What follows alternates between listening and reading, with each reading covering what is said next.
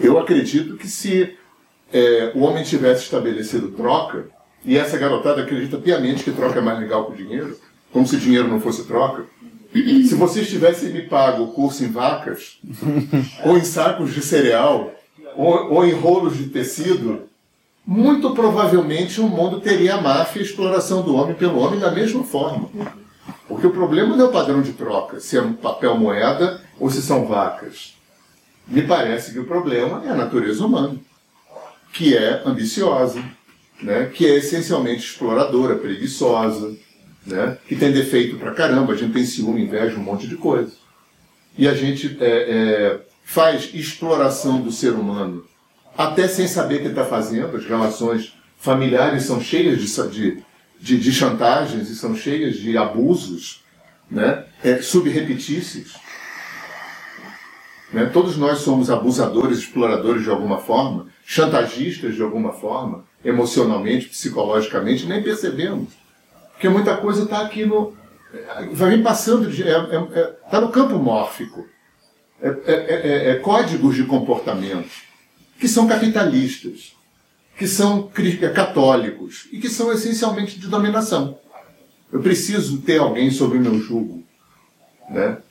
O ganha-perde está muito inserido ainda na nossa história. Né? Para que eu ganhe, alguém precisa perder. E a gente precisa passar por uma reeducação desse tipo de paradigma, porque ele é extremamente nocivo. Né? A mesma igreja que fala que todo mundo é igual é, fez e faz o que faz, né? em termos de dominação, né? da manutenção. Né? Você vê é, é, por que, que será que saúde e educação nunca foi resolvido em, em governo nenhum, em sistema nenhum nunca. Eu vivo fal falando para as pessoas isso, vou estudar história. Olha para trás, em que ponto a humanidade, gente, em que ponto a humanidade teve justiça social, é, fraternidade? Talvez em pontos isolados, temporários, aqui e ali, em algumas, em, em algum temporariamente, deve ter tido. Agora, no geral, você for, for estudar história, isso vale para índio, índio já fazia guerra antes de o homem branco chegar. É, não foi o homem branco que inventou a escravidão. O homem branco é, operacionalizou empresarialmente um sistema que já existia ó, há séculos na África de escravidão. Nos incas, astecas, maias tinha escravidão, tinha guerra, exploração do homem pelo homem. Ser humano, gente. Né? Talvez Kardec esteja certo. Né? O homem que é colocado aqui é colocado aqui porque aqui é uma escola para esse nível de ser humano que a gente que a gente está. Então eu acho que se a gente sacralizar o dinheiro é um bom caminho. Sacralizar o dinheiro não quer dizer que a gente vai amar o dinheiro enquanto papel físico, como o tio Batinhos, mas a gente entender que dinheiro é libido. E que né, tem um termo que eu gosto muito em psicanálise que é investimento libidinal. Eu acho que você tem que colocar investimento libidinal em tudo. E eu acho que dinheiro é uma expressão de investimento libidinal bacana. Porque em psicanálise, por exemplo, não tem desconto. Não tem de graça. Em psicanálise, na, no resto da psicologia tem. Mas em psicanálise freudiana e lacaniana tem que pagar. Porque pagar faz parte do investimento libidinal para você correr atrás, você investir sua libido na sua cura. Então a gente tem que ressignificar pagar, a gente tem que aprender a receber, a gente tem que se livrar dessa coisa é, é, é, é peçonhenta de que dar é mais nobre do que receber. Isso só vem servir a um sistema de dominação religioso e capitalista. A gente tem que se livrar dessa coisa peçonhenta que fazer pelo outro é mais nobre do que fazer por si. Isso não é legal, nem aos olhos de Deus. Isso só desequilibra o sistema. Sistemicamente é uma merda. Sempre que você dá mais do que recebe ou recebe mais do que dá, o sistema descompensa. Sempre que você faz mais pelo outro do que por você, ou mais por você do que pelo outro, o sistema descompensa. O sistema é sempre autorregulador. Sempre autorregulador. É, não é muito diferente é, libidinalmente dinheiro de sexo. Não é muito diferente. Tem o mesmo investimento libidinal, tem o mesmo investimento erótico.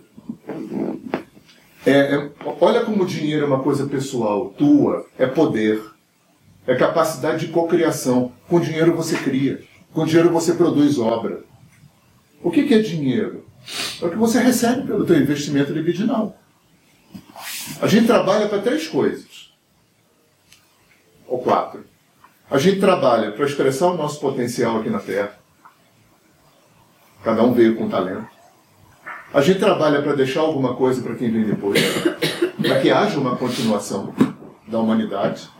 A gente há quatro coisas. A gente trabalha para receber remuneração, para que a gente possa sobreviver e para receber reconhecimento. Eu queria falar de reconhecimento, porque é, é, como é que vocês se sentem quando recebem elogio? É ótimo. Bem. Hoje bem. Hoje bem, ó. Hoje é. Depende em que área da vida. Porque na maior parte das vezes, quando a gente elogia a gente, ou a gente ri amarelo, ou desvia o olhar, ou fica pensando por dentro, né? Ah, ele não sabe quem eu sou. Ah, tá puxando meu saco. Ou devolve o elogio. Ou se, ou é, para lá, para se livrar do elogio logo, né? Então aprender a receber reconhecimento é muito legal. Gente, o ego, o ego é um órgão, como outro qualquer, que precisa ser alimentado. A gente precisa parar de demonizar o ego. O problema é quando é, a gente usa o ego para poder tentar, com ele, com esse ego inflado, poder alimentar, tampar buraco interno.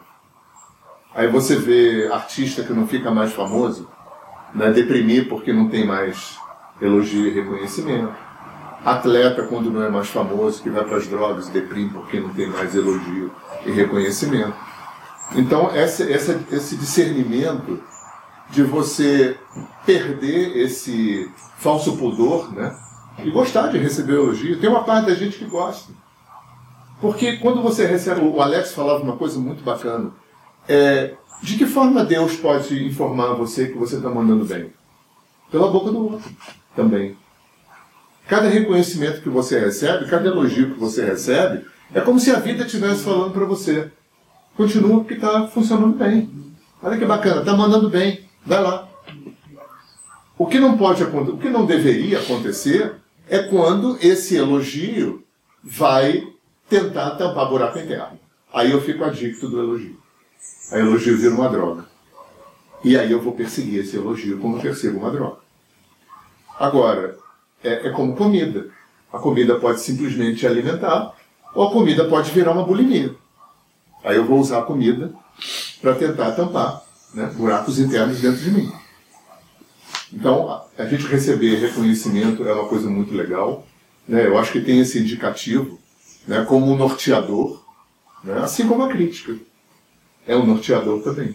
E o elogio é uma forma de Deus falar para você que você está indo bem, que está mandando bem, que continua que está indo bem. É claro que eu não estou falando de puxação de saco, rasgação de seda babaca. Eu estou falando de um reconhecimento legal. Né? Cada pessoa que chega para mim e fala para mim, pô, você é um bom professor. É como se o Deus dissesse, ó, vai, vai nessa. E você ouvir que é um bom professor, isso também é muito uma coisa do Alex, também era que é muito legal. Ele era muito é, cioso de passar isso para gente, assim, é, é, é para que a gente se empoderasse do nosso alto valor. É... Eu esqueci para falar. Ser professor? Sim. É, o perigo é quando você é, escorrega na comparação. Uma coisa é você ouvir, ok, você é um bom professor. Hum, bacana. Quando internamente você começa a comparar, eu sou um bom professor melhor que. Esse é um indicativo bom de que aquele elogio tá, também está entrando num lugar que não é legal. Porque se você está bem com você, se você está empoderado de quem você é, você não precisa competir. E isso foi uma coisa que a igreja misturou, que também não é legal. Misturou é, e confundiu, deliberadamente, provavelmente, alto valor com vaidade. Vaidade é uma patologia onde eu preciso ser melhor que o outro, para poder compensar um alto valor baixo. Se eu tenho um alto valor legal, eu não preciso me comparar. Eu sou um bom professor, eu sei que eu sou um bom professor. Agora, se é melhor ou é pior, isso é uma coisa de uma aferição tão impossível, é tão babaca aferir isso, e é tão volátil, né? melhor que quem?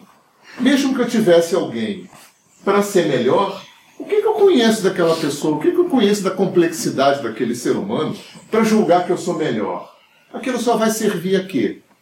A uma tentativa de é, é, é, é escamotear a minha baixa autoestima, o meu baixo valor, o meu baixo amor próprio. Aí eu preciso ser melhor do que alguém. Continua aquela história capitalista para que eu cresça, alguém precisa estar embaixo do meu pé. E para que eu cresça, ninguém precisa estar embaixo do meu pé. Eu cresço pelos meus próprios pés, eu não preciso pisar em ninguém para crescer. Eu não preciso ser melhor do que ninguém. Eu preciso ser bom para mim. Eu preciso olhar para mim e me honrar, me admirar. Me admirar. Aí isso é outra mistura deletéria. Alto valor não tem nada a ver com vaidade nem com egoísmo. Egoísmo também é uma patologia. Eu primeiro é, tem a ver com aquilo que Jesus falou. Amar ao próximo como? Elogia, é, egoísmo é uma patologia onde eu só vejo a mim. Também vai ser uma tentativa de compensar menos-valia, baixa autoestima. Aí eu tenho só para mim, para tentar tampar buraco em terra. Se eu estou bem comigo, eu não preciso ser egoísta. Se eu estou bem comigo, eu não preciso ser vaidoso. Então a vaidade e o egoísmo são dois dois vetores muito legais da gente estar tá sempre se aferindo, se a gente não está escorregando para lá.